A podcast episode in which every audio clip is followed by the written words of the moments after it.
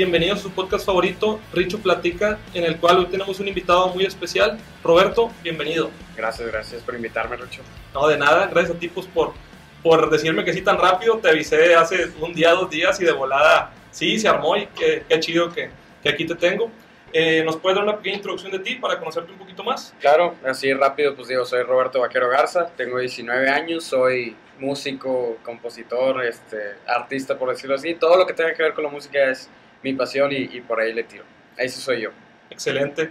Sí, de hecho, pues últimamente lo que platicábamos ahorita, eh, llegas, pues, somos vecinos prácticamente, vivimos muy cerca y siempre que, que, tocas ahí en tu casa se escucha súper fuerte y llega siempre hasta mi casa, a casa de Alex también llega todo y, y la neta está, está bien padre el escucharte porque aparte que suena bien, suena bien fuerte y prácticamente tienes un concierto en vivo sin la necesidad de, de, estar ahí ni ver, a lo mejor no te vemos de cerca, pero ahí te estamos escuchando. Sí, sí, sí. Nosotros, pues digo, tememos con, con, molestar a los vecinos o así de repente, pero ya que me dices ahorita que les gusta, pues ya me siento un poquito más tranquilo. Y lo haces ahora eh, prudentes, o sea, yo nunca te he escuchado en la noche. No, no, no, no, porque ahí sí, ahora sí nos metemos en problemas. Pero sí, la verdad, síguelo haciendo, se escucha a toda madre y pues qué bueno que, que vas creciendo.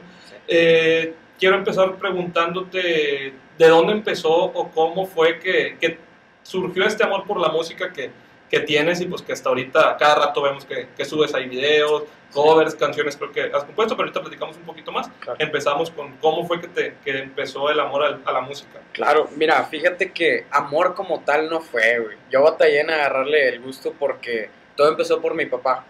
Mi papá también cuando estaba joven de mi edad empezó con sus grupos de música con sus amigos y así, y él también tocaba la guitarra, la batería, así. Entonces pues digo, soy el único hijo varón de, de, la familia, entonces me agarró como a mí de, del aprendiz, ¿verdad? Entonces yo empecé a los 5 años con la batería primero. Entonces empecé a los 5 con la batería y de repente me harté, Dije, oye, cuando cumplí años le dije a mi papá, quiero que me regales una guitarra de cumpleaños. No, pues está bien, hijo. Me regaló la guitarra y desde ahí le empecé a agarrar, pero fue así como un gusto, pues digo, como un hobby, ¿sabes? Porque pues yo todavía estaba niño, a mí me gustaba el fútbol, me gustaba salir con mis amigos, los videojuegos y todo eso y yo creo que el amor, el amor como tal, fue cuando empezó pues mi pubertad o mi adolescencia, que ya empecé como a que sentir más las canciones, a empezar a escuchar más la, las letras, la, este, vaya, el sentimiento de la canción. Entonces pues todo empezó, por decirlo así, por mi papá, porque pues él me enseñó y desde ahí fue para arriba. Y entonces dirías que tu papá fue tu principal influencia para que te gustara este mundo de la música. Claro, sí, sí, sí. Sí, principalmente. Yo me acuerdo que pues íbamos al rancho o cualquier vuelta que yo lo acompañara y era, mira, mijo, te voy a enseñar esta canción y me ponía Hotel California o me ponía... Puros clásicos. Puros clásicos, ¿verdad? De rock es lo que le, le gusta principalmente. Kansas, Eagles, este, Boston, cualquiera de esos grupos, ¿verdad? Excelente. Y entonces tienes prácticamente. Tienes 19 años. Sí. O sea, tienes 14 años dedicándote a, bueno, no te dedicas, pero lo, eh, ¿a dónde esperas llegar con esto de la música? O sea, ¿quieres llevarlo a algo profesional o lo haces como hobby más que todo? Fíjate que, o sea, te digo, principalmente lo hacía como hobby, pero hace, ¿qué te diré? Unos cuatro años, unos cinco años ya lo empecé a ver como que más, darle más formalidad a la cosa.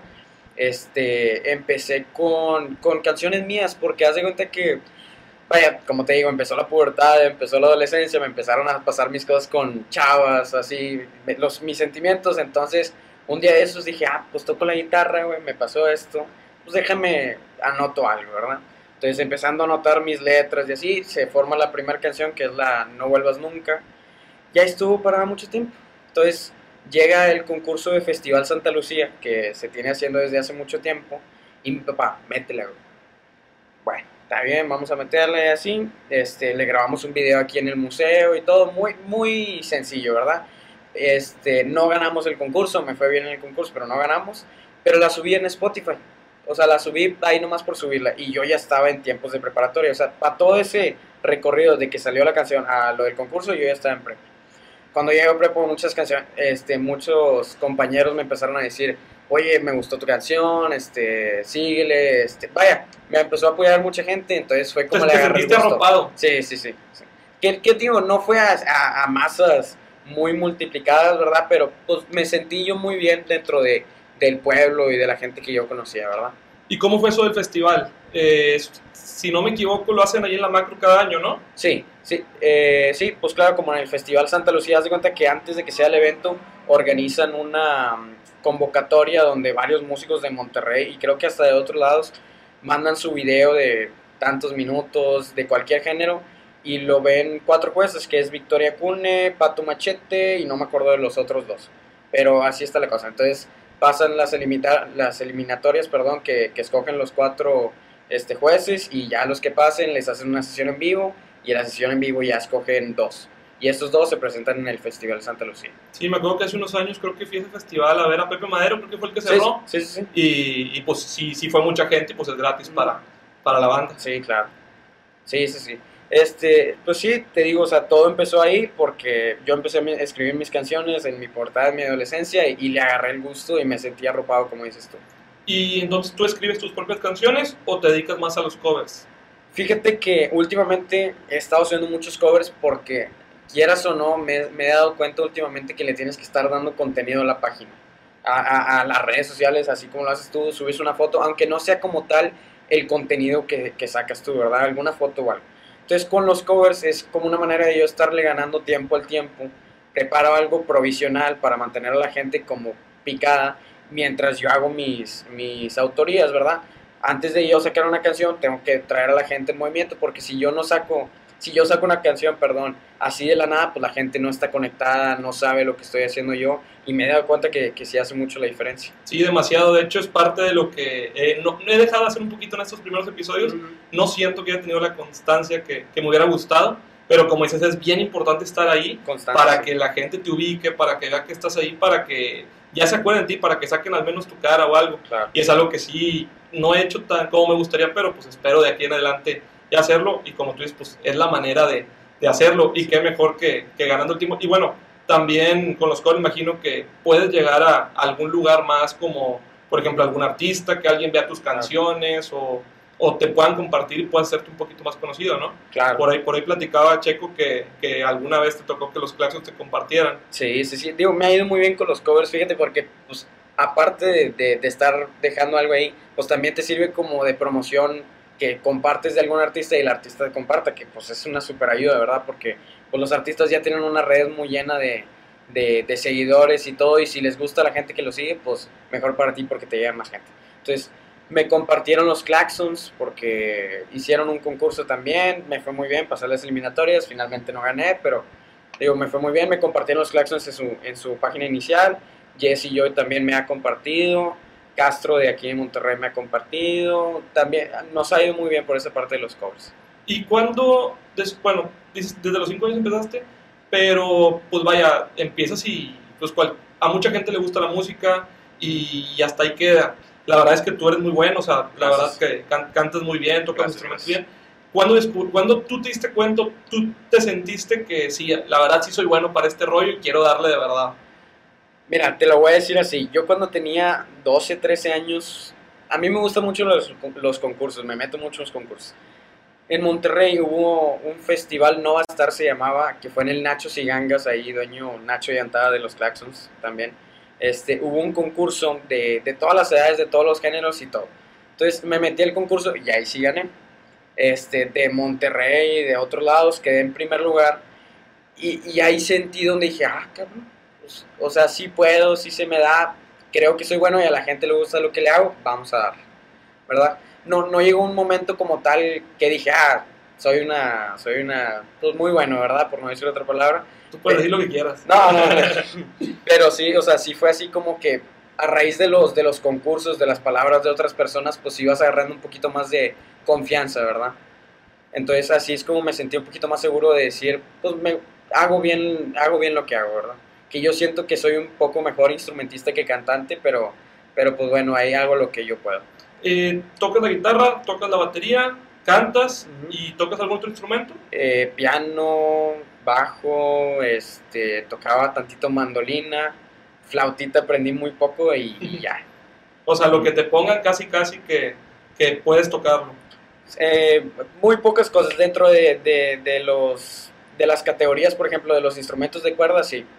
Por ejemplo, pues un bajo es muy cercano a una guitarra. Exactamente, sí, no hay, parecido. Sí, no hay una diferencia muy, muy grande Claro. de, de una cosa a otra. Sí, sí, sí. Y eh, normalmente cuando, cuando tienes algún concurso o algo así, ¿entras como solista o entras con, con más personas? Fíjate que, digo, yo no lo mencioné ahorita, pero yo, pues tú sabes que tengo una banda con mi papá de covers y todo. Apenas Entonces, quería entrar a eso. entonces, ese grupo, por ejemplo, en el festival que gané, primero registramos el grupo. Y luego vimos que se podían registrar también solistas, entonces registramos el grupo y solistas. Y el grupo llegó a, semifinales o algo así. Y haz de cuenta que me autogané, ¿verdad? Haz de cuenta que, que, que fue ahí una batalla entre los dos. Pero sí, o sea, últimamente los concursos me he estado inscribiendo solo. Como solista, sí. ¿Y ese grupo, eh, quién lo compone? ¿Solo tú y tu papá o hay más gente? Eh, no, mira, fíjate que estamos, mi papá está Enrique Pescador, un saludo por Enrique, también Jonathan Solís de aquí de Montemorelos, también un saludo, que todo empezó en Allende, en Allende, Nuevo León, fue un proyecto ahí de, del gobierno de aquella administración del 2010, creo, por ahí, que invitaron a mi papá como, como director, no, no instrumentista ni nada, o sea, nada más para organizar bien a la banda. Y se empezaron a salir varias gentes y luego me metí yo. Y se, se, se salieron más gentes y entró Jonah salió más gente y entró mi papá y así, entonces desde ahí nos, nos conformamos muy bien y es lo que hemos ido hasta ahorita. Que ahorita estamos un poco parados porque pues los bares, los santos y todo está cerrado, ¿verdad? Que era normalmente en Monterrey donde tocábamos, pero pues nos fue muy bien. Excelente, sí. Eh, yo me, o sea, me acuerdo que empecé a ver el mundo de los covers aquí en Montemorelos y de todas las bandas porque unos amigos tenían un grupo hace tiempo, se llama 7 y 2, un saludo a mis amigos. Oscar, Chuy, eh, la- ellos se ponían aquí en Conchita de muy, de muy chavillos Sí, sí, sí. y se juntaba bastante gente, la verdad es que juntaban más de 100 gentes en cualquier ida que iban y, y se ponía muy bien y desde ahí yo vi que, que sí había potencial aquí, pero la Claro. verdad es bien complicado tratar de llegar a algún lugar o algo porque pues aparte que se ocupa mucho apoyo económico, ocupas, con- yo, yo entiendo más que conocer contactos o tratar de, de ver la manera porque ellos tío, to- tocan muy bien, ya la verdad tocan bien poquillo, eh, pero empezaron y le dieron y aquí les iba muy bien. Llegaron, de hecho fui a verlos el año pasado al, al Café Iguana y pues le dieron, pero pues ya, ya a lo mejor lo perdieron un poquito pues, porque ya empiezan a trabajar, ya empiezan a, con otras responsabilidades Claro. que, que se pierde mucho. ¿Cuál es tu intención? ¿Tu intención es darle hasta que truene? Hasta que truene. O sea- Digo, yo ahorita estoy como solista, ¿verdad? Y ahorita, pues digo, empecé como proyecto solista, te digo, lo, lo dejé como en un stand-by, pero ahorita ya, ya lo continuamos. Hablando de lo mismo, pues digo, a finales de este mes ya va a salir, este, nuevamente, por decirlo así, mi primer sencillo, este, ya apoyándome con otra persona, saludos al Fer. Saludos. Este, y, y vamos bien, vamos bien, hemos estado viendo buenos resultados y, y pinta bien la cosa. Ya este, este fin de semana voy a grabar mi videoclip y, y se vienen buenas cosas. Yo creo que les va a gustar mucho. Y bueno, me, me decías que, que va a salir tu canción próximamente. Sí, a finales de octubre, este...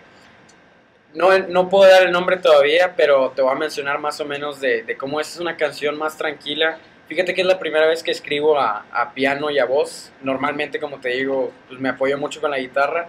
Entonces, pues me fui por otro camino muy diferente a lo que hacía normalmente, que era pues más como rock pop, algo más movido. Y digo, está movida la canción, al principio está un poquito más lenta, pero es más sentimental, es algo más como, ¿cómo te explico?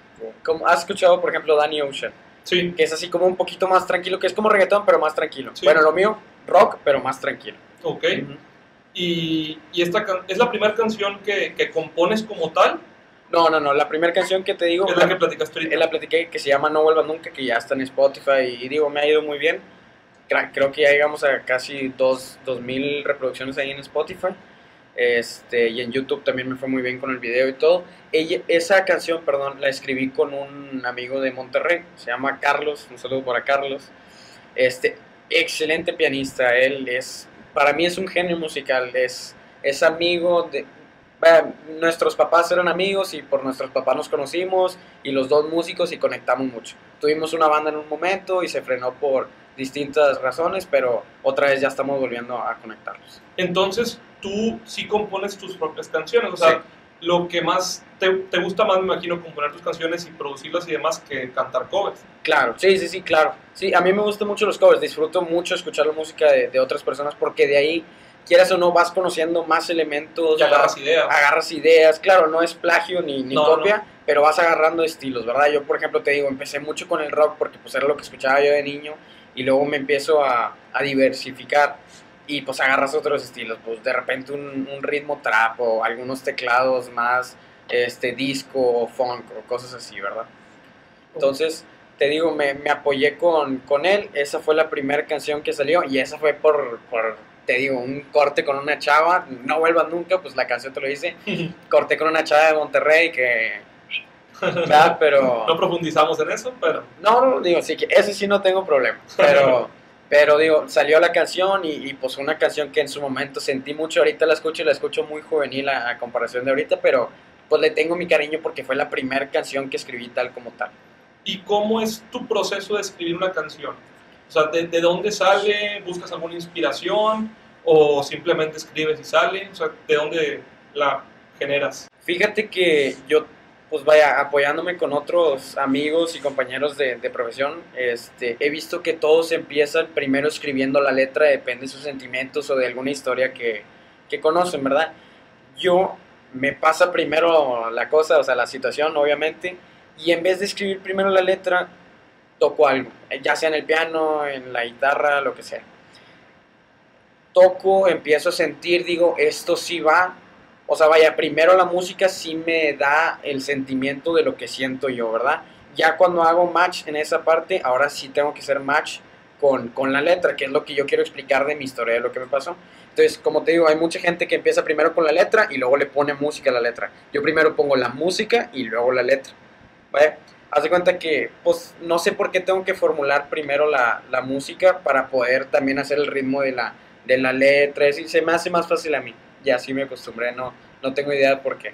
Sí, de hecho, últimamente he escuchado, te digo, pues esto lo hice porque escucho muchos podcasts y demás, uh -huh. y he escuchado muchos podcasts de, de, muchos artistas, y muchos mencionan que primero hacen la, la letra, muchos que primero la música, muchos que, que les produce alguien más claro. las canciones, a lo mejor ellos producen la, la, la letra y otra persona les produce la, la, música, su grupo o algo así. Claro. Pero sí, de hecho creo que he escuchado más gente que primero hace la letra y luego le adecua la música para que cuadre. Sí. ¿No se te hace más difícil hacerlo que primero la música y adecuarle letras? O sea, para ti es más fácil hacerlo de esa forma. Para mí es más fácil, porque te digo, a mí yo, vaya, soy una persona que antes de escuchar la letra escucho mucho la, la pues vaya, los, los instrumentos o cada instrumento de una canción, ¿verdad? por ejemplo, sale una canción nueva, te voy a poner, por ejemplo, porque a mí me, me encantó mucho, por ejemplo, no la letra de Mónaco. Mí lo que me gusta mucho de Mónaco, de Lagos y Danny Ocean, es todos los elementos que trae. Si tú le pones mucha atención a todos los instrumentos, pues para mí no es una obra de arte como, como las canciones de antes, pero es una canción muy bien hecha.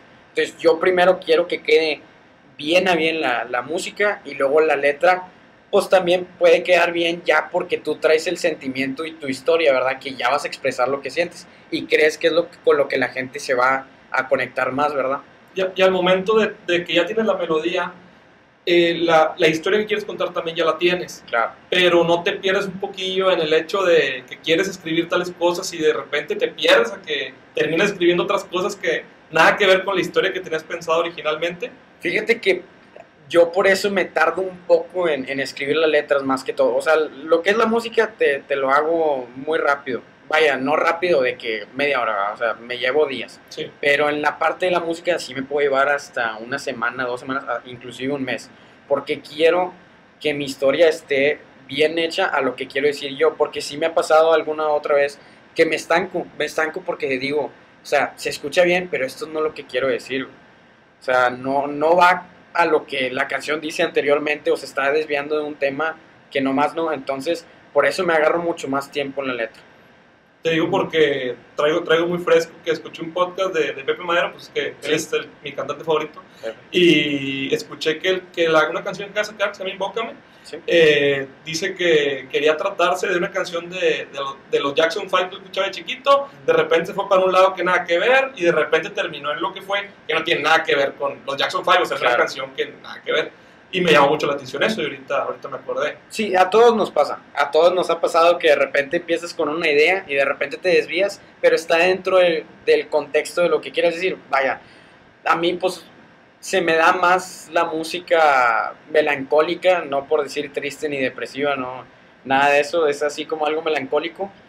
Y pues digo, no es muy difícil salirte de, del, del contexto porque estás contando lo mismo lo mismo y lo mismo. Estoy triste, me rompieron el corazón, tal y tal, ¿verdad?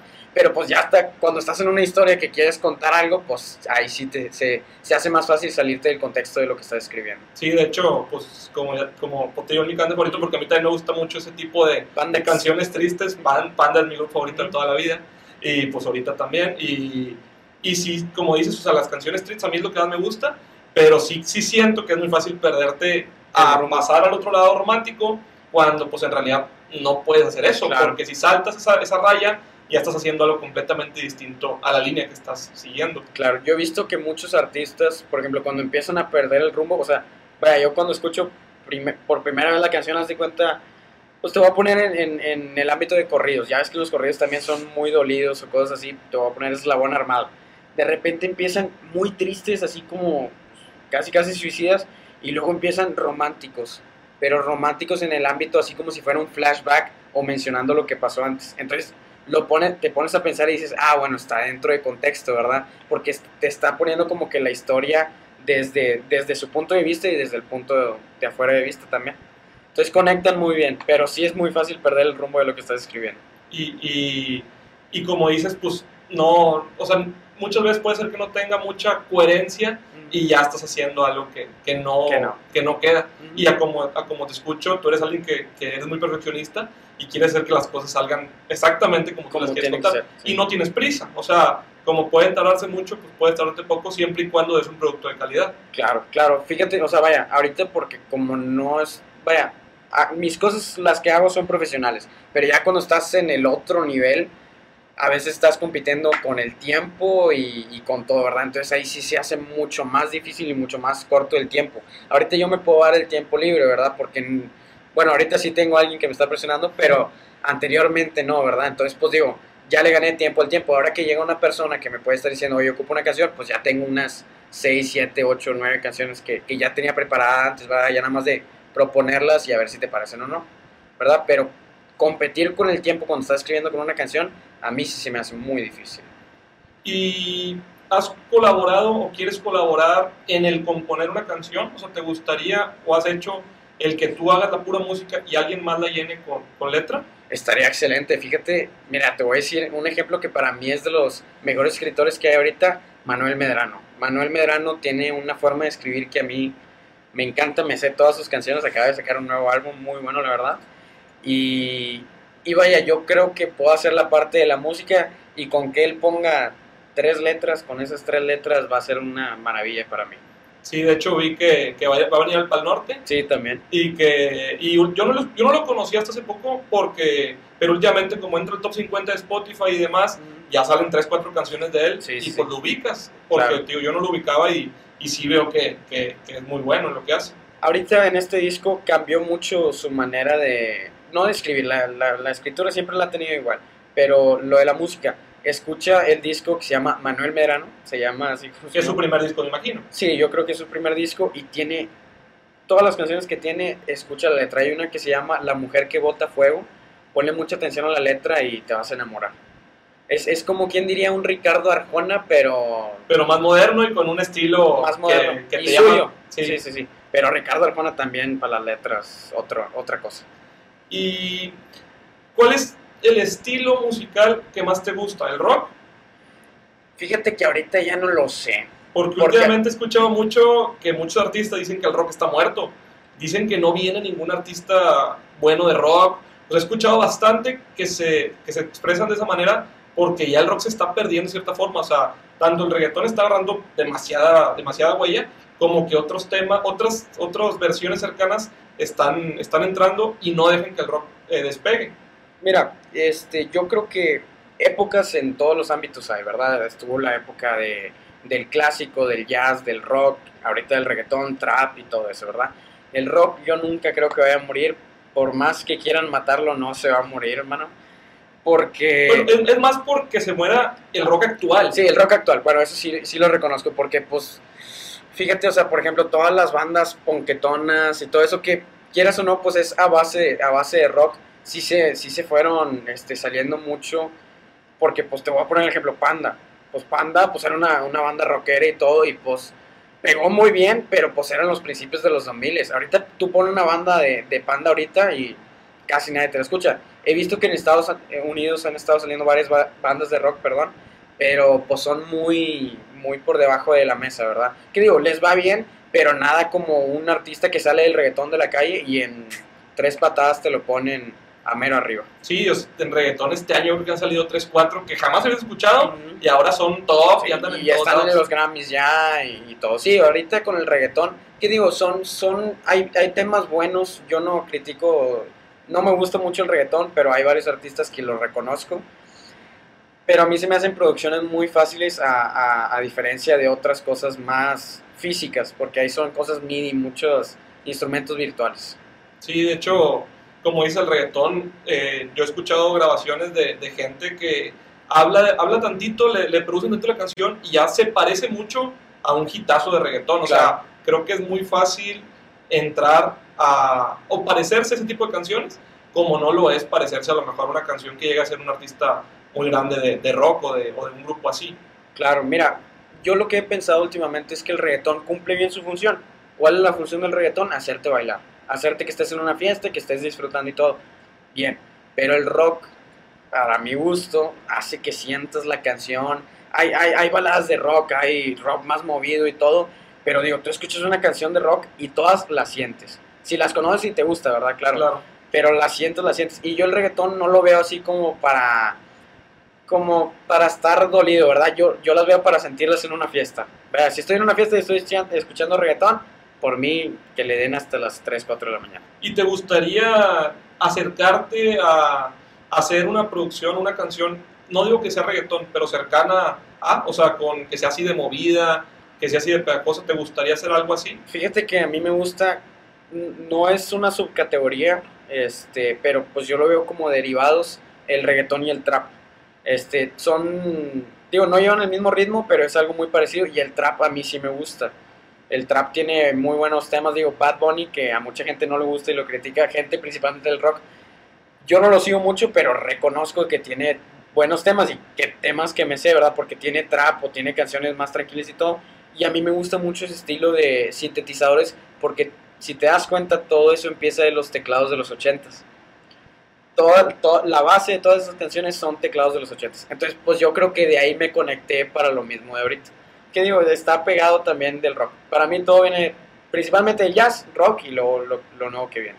Sí, la verdad, Bad Bunny se ha convertido en un fenómeno global, a la madre. Global, sí, sí, sí. Yo lo he visto mucho porque a mí me gusta mucho la lucha libre. De repente veo que el güey sale y hasta la WWE. Sí, o sea, el vato llegó a puntos donde yo creo que nadie había llegado, al menos últimamente.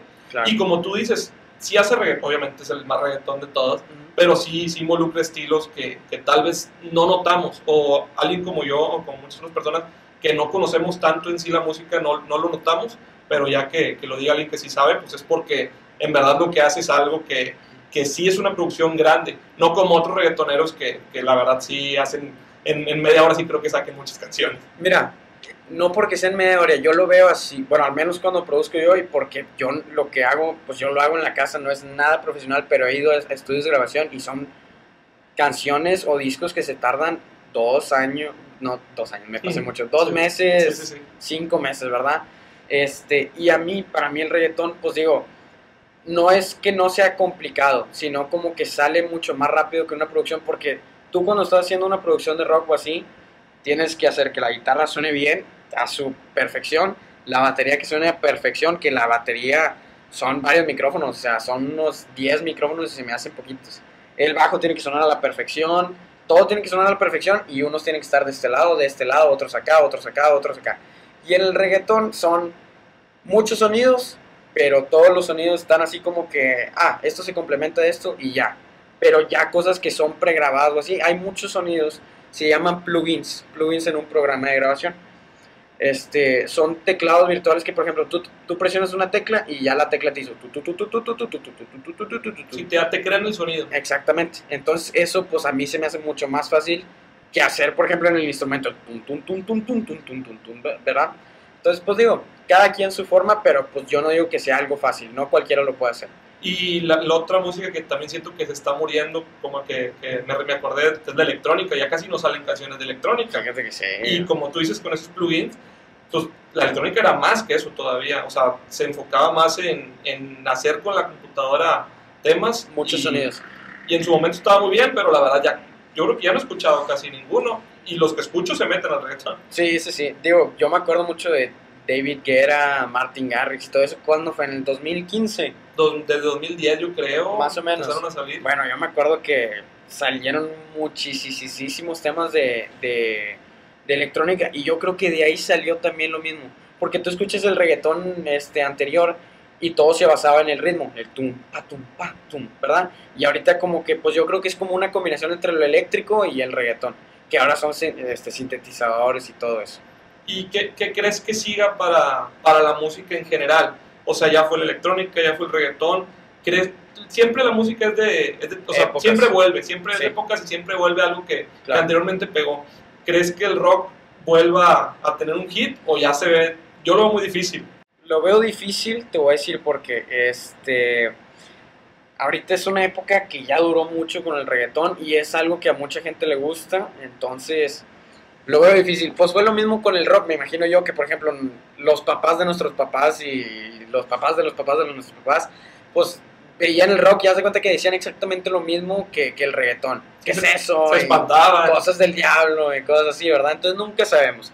Yo no estoy muy dentro del tema de, del rock ahorita en la actualidad, pero yo sí le veo potencial a algunas bandas que, que hay. Bueno, ya cambiando de tema, eh, sé que has tocado alguna vez en el Café Iguana.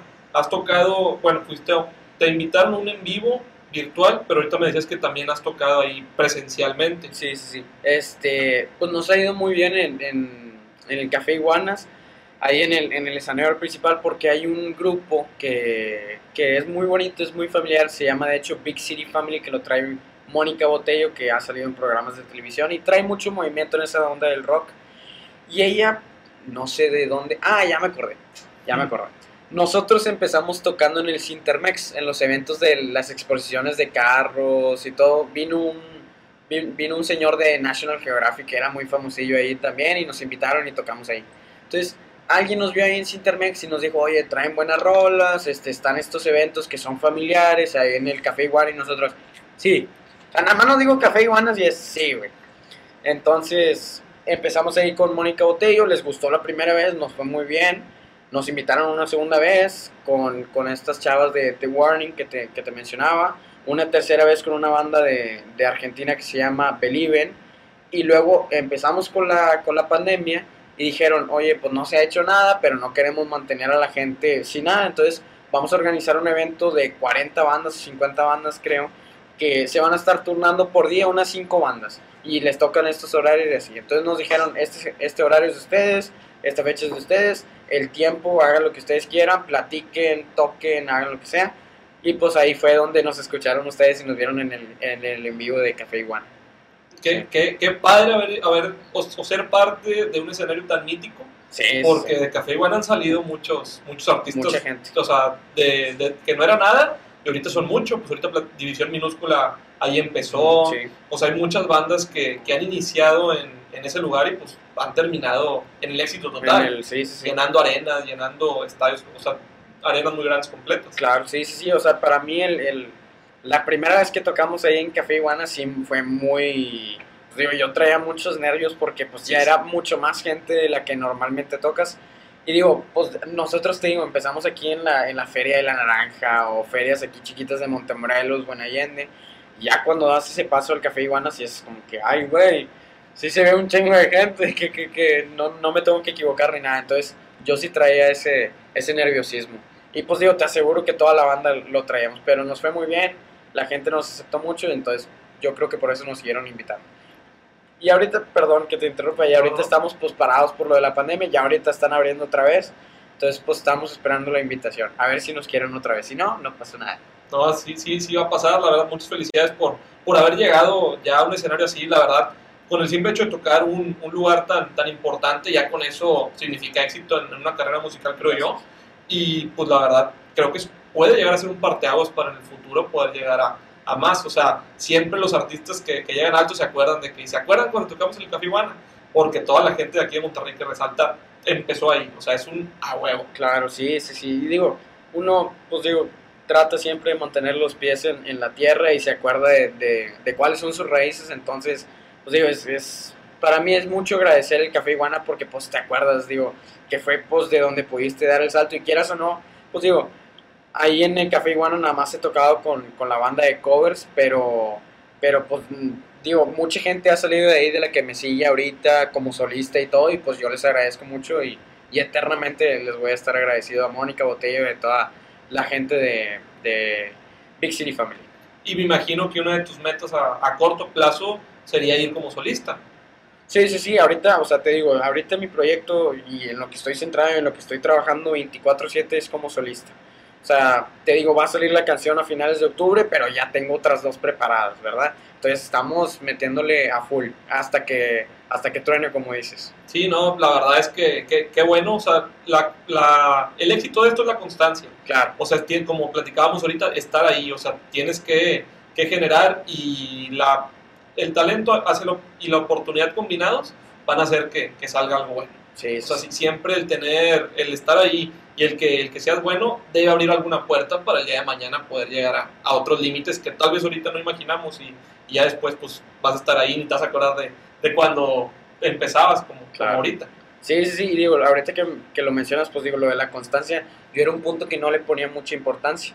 Y ahorita que, por ejemplo, ya llega alguien o que me- mis papás, porque pues digo, yo, mis papás me mencionaban mucho, oye, sube historias o sube esto. Y yo era como que, no, yo no soy influencer, yo no soy este, esto. Pero digo, lo empiezas a hacer y realmente ves un cambio. O sea, la gente está más, pues digo, no pendiente, quieras o no, te, te voy a decir algo que te va a dar risa.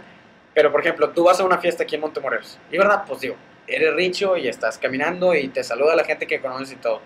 Pero por ejemplo, yo de estar así, a estar con la constancia de estar subiendo, ah, eres el que sube música, oye, güey, he visto tus, covers, güey, te estoy siguiendo, me gusta mucho. Entonces estás diciendo, ay, güey, la gente sí está, sí está viendo lo que estás haciendo y ya te identifica por un nicho de lo que tú quieres este, realmente mostrar, ¿verdad? Porque digo, mucha gente utiliza su red social como eso, como una red social o, o como una información personal de que, pues aquí me pueden seguir, aquí me pueden contactar y todo.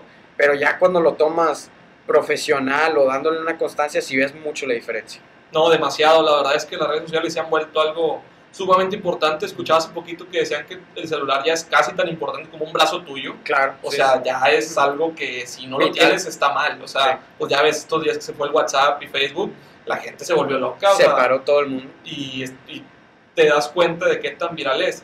He escuchado que, que muchos, por ejemplo, escuché que Poncho de Nigris decía que, que, que le hizo una cuenta a su hijo y ya tienen más de 100 mil, no sé cuántos seguidores, y se es un patrimonio para mi hijo. O claro, sea, sí, ya le dejaste una herencia, pero, pero grandísima. Digo, a lo mejor ahorita pues son pocos números a comparación de lo que a futuro va a ser, pero pues ahorita cuánta gente tiene 100 mil seguidores, o sea, muy poca gente, ¿verdad? y es un niño de 3, 4 años, o sea, imagínate, lo, o sea, si ahorita tan chiquito ya lo conocen, imagínate De que grande. va a llegar a límites bien, bien Claro. cañones. Ujú. Y quieras o no, hay mucha gente que dice, no, lo está explotando y así. No, no, no, no, o sea, le estás dando una oportunidad para que cuando crees que ya tenga al menos un jale asegurado en, en- en una productora o en, en Televisa, en lo que sea, ¿verdad? En algo de, de- de figura pública, ya haz de cuenta que ya está asegurado el niño. Y la verdad que las redes sociales ha- se ha vuelto algo que si no, es, si no estás ahí, no estás. O sea, Claro, yo, pues, amigos míos que he metido con ellos de que, de- que tienen negocios nuevos o algo así, les digo, pues échenle ganas a las redes porque es lo que sigue, o sea, es más, no es lo que sigue, es el presente. claro. O sea, ya hasta ya casi que, que vamos tarde si es que Sí, quisiéramos estar en, en algo así, porque sí es vital. Claro. Sí, no, los locales también, haz de cuenta que ya nadie usa locales. Yo conozco muchas, te voy a decir, o sea, yo tuve una compañera de la UR, Andrea, muchos saludos. Ella empezó con un negocio en la pandemia de galletas gigantes, esas que son así como pan, pero de galleta. No tienen local, no tienen todo en su casa y ahorita les va con ganas porque en la, en la página no hay día que no suban algo. Y por, obviamente por la calidad del producto y las recomendaciones de otras personas. Pero, o sea, todo empezó por un negocio de red social. Ahorita, o sea, te digo, o sea, a lo mejor no, no te conviene tener un local porque no le vas a sacar provecho. O sea, ella hace todo en su casa y lo va y lo entrega. Y así le está yendo súper bien. En un local a lo mejor le tienes que meter lana, le estás perdiendo. Con luz. Exactamente. Entonces le estás perdiendo más de, de, lo que deberías de perderle. Y pues digo, es una súper oportunidad que las redes sociales nos dan. Entonces hay que aprovecharlas. Hay que aprovecharlas, pero sí, como o si es un jale, estar ahí todos los días y pues tratar de, de ponerle contenido por lo que sea. Sí, sí, a veces uno se le olvidan las ideas, pero de que tiene que salir algo, tiene que salir algo. Correcto. Eh, pues mira, eh, la verdad estuvo bien chida esta, esta plática, la verdad es que muchas gracias por aceptarme la invitación, la verdad aprendí un chingo de, de, palabras musicales que tal vez nunca había escuchado, nunca les había puesto atención, me llama la atención como dices de que escuchar más la, la melodía antes, de la letra. antes de la letra, porque yo soy alguien que siempre escucha primero la letra antes de la melodía, pero pues ahora le, le voy a poner más atención. Sí, pues sí. digo, cada quien, digo, yo aprendo de ti, nos, cada quien tiene algo que, que, aprender de los demás, entonces me gusta mucho este tipo de pláticas porque aparte de que más gente nos está conociendo, pues tenemos la oportunidad que digo, nunca habíamos hablado tanto, tiempo. Claro, yo pues digo, había convivido con tu hermano por el motorinía y todo, pero pues digo, tengo la oportunidad de conocerte y me da mucho gusto. Sí, pues yo me acuerdo de que de chiquito pasamos por tu casa y estabas con tu papá jugando americano, sí, el balón. Y pues siempre nos hemos conocido, pero a lo mejor no, no tanto claro. de, de así una plática y que pues este espacio nos da la oportunidad de, de, poder tener algo así y pues que, que, pues nos va a servir y en el futuro vamos a ver esta plática y pues nos vamos a reír de, que a la madre estamos bien chavos y lo que, lo que platicamos y todo. Y pues al final ahorita es una foto, es lo que somos en este momento, como dices, pero en unos años pues todo cambia. O sea, y pues espero y, y en el futuro te vaya chingón, que sé que así va a pasar que crezcas un chingo y que pues tu carrera musical se impulse y, y voltees para atrás y te acuerdes de, de este momento que, aquí, que, aquí, estuvimos platicando y, y, que pues fue de las primeras entrevistas así formales que, que, te hicieron. Claro, no hombre, mira, el próximo año vamos a ver cómo andamos y si, y si quieres y todo, aquí estoy otra vez. Las veces que me quieres invitar, yo estoy para servirte. Correcto, no cuenta con ello, va a pasar porque pues sé que, sé que te ves muy bien, tienes 19 años, tienes todo por delante, los años que vienen van a ser los más chingones y pues a esperar que, que pase, pero como dices, sigue constante, sigue echando ganas y, no pares. Dios te escuche. Muchísimas gracias. Eh, una última frase que quieras, que quieras decirle a todos que, que te identifico, ¿crees que le puede servir a la gente? Una frase. No tiene nada que ver con lo que hemos platicado ahorita, nada que ver, pero si algo he aplicado en mi vida es no porque una persona sea mala contigo significa que tú tienes que ser mala con ella. Esa es mi frase. Excelente. No, no, nos va a servir mucho. Roberto, muchísimas gracias. Estuvo bien chingona la entrevista. Me gustó un chingo. A mí también. Eh, la subimos pronto y pues como dices, esperemos el otro año tenerte aquí de vuelta y, y ya que se vean pasos y voltear para atrás y ver que, que ha habido un crecimiento Cuando estén aquí estamos para lo que sirve. Perfecto. Pues muchas gracias a todos los que nos vieron hasta, hasta este momento y nos vemos en la próxima. Sobres.